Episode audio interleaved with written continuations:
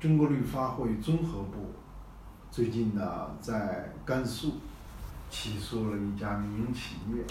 这家民营企业呢，在一个湿地呢建了一座桥。那么这座桥呢，在建设之初没有做环境影响评价，也没有做生物多样性调查、评估和监测。那么毫无疑问，建这座桥、修这条路是错误的，尤其呢是它是在湿地之中。综合部。绿会综合部起诉了他们之后，地方企业和政府高度重视，我们觉得很高兴。但是呢，最近我们又收到了这个群众的两个重要的意见。第一个意见呢，群众说这条桥确实对群众出行带来了极大的方便。第二条意见呢？是说哦，我们起诉了他，这个企业现在正在拆这座桥，我们觉得非常震惊，我们立刻呢向法院提出了禁止令，禁止拆。那么大家不懂了，你们说这条桥破坏了生态环境，拆了不就好了吗？不是这样，这条桥在拆毁的环节。这是一个大型施工，这个施工一定会对生态环境带来重大的冲击。第一个冲击就是这条桥建设的全部的建材，几乎全部的建材，就破坏了这个建材的使用价值。那么我们知道，这个建材的生产是具有巨大环境代价的。生产了的环境代价，我们为什么有生产还要有环境代价还要生产呢？因为生产出的产品呢，能贡献它的价值，贡献的价值远大于它对环境的影响，这就是正确的，这就是在很多情况下可以控制的。但是呢，我们如果把这条桥拆了。那么，这个生产环节的环境代价就全部变成了无谓的牺牲，这是第一件事情，我们非常关心的。第二件事情就是施工过程，大家知道，至少它是会产产生尘土、噪音、呃垃圾等等，包括它会需要用油、用电，这些都是新的环境代价。那么这里头就涉及到。如何施工能最低的减少环境的影响？所以呢，所有的施工、重大施工，像这样的施工，都应该做生物多样性的评估。评估之后，我们再根据评估来做出决定。这是两个很明显的重大的影响。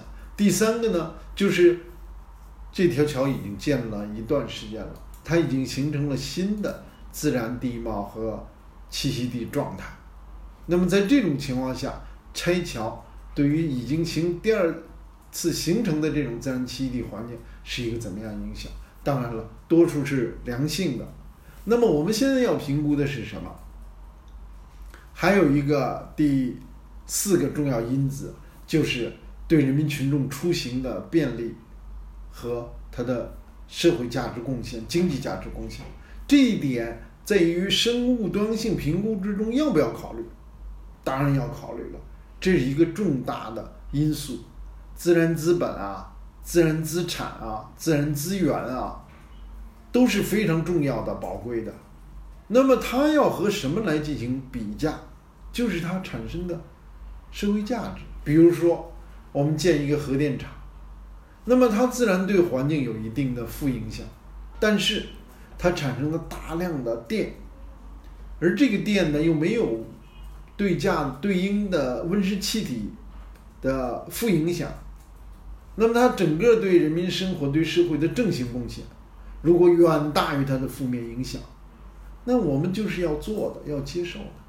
那么这个时候也是这样，我们要重新评估这个桥。给生产、生活、社会发展带来的益处，如果带来的益处远大于它带来的负面影响，并且综合考虑在拆的环节带来的负面影响，我们认为呢就不一定要拆。这里头两个层次的概念，一个是拆不拆要重新评估，另外一个如何拆要重新评估。总之呢，贸然的动工，没有相应的环境评价，这样的做法，毫无疑问是错误的。这不是一个孤立，我们从新闻里看到大量的地方都在做这样的事情，环境污、环境破坏，呃，环境影响有问题，拆。很多情况下拆是非常正确的，但是如何拆？比如最近，呃，违法填海，我们关注到，也决定了拆，但是我们相信呢，这个决定没有做生物多样性评估，我们认为应该做一个生物多样性评估。另外，我们相信这个拆的施工全过程。没有做生物多样性的评估，那么拆的方案没有进行深入的探讨。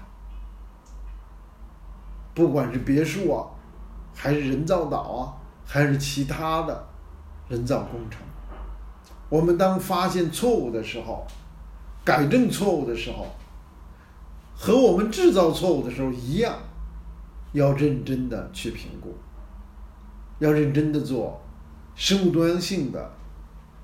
调查、评估、监测、补偿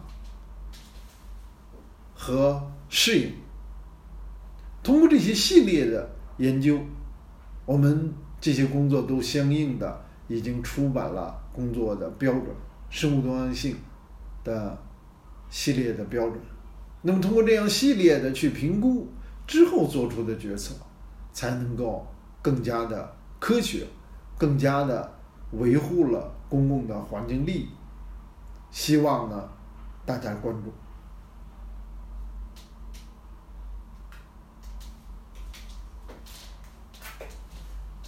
你就。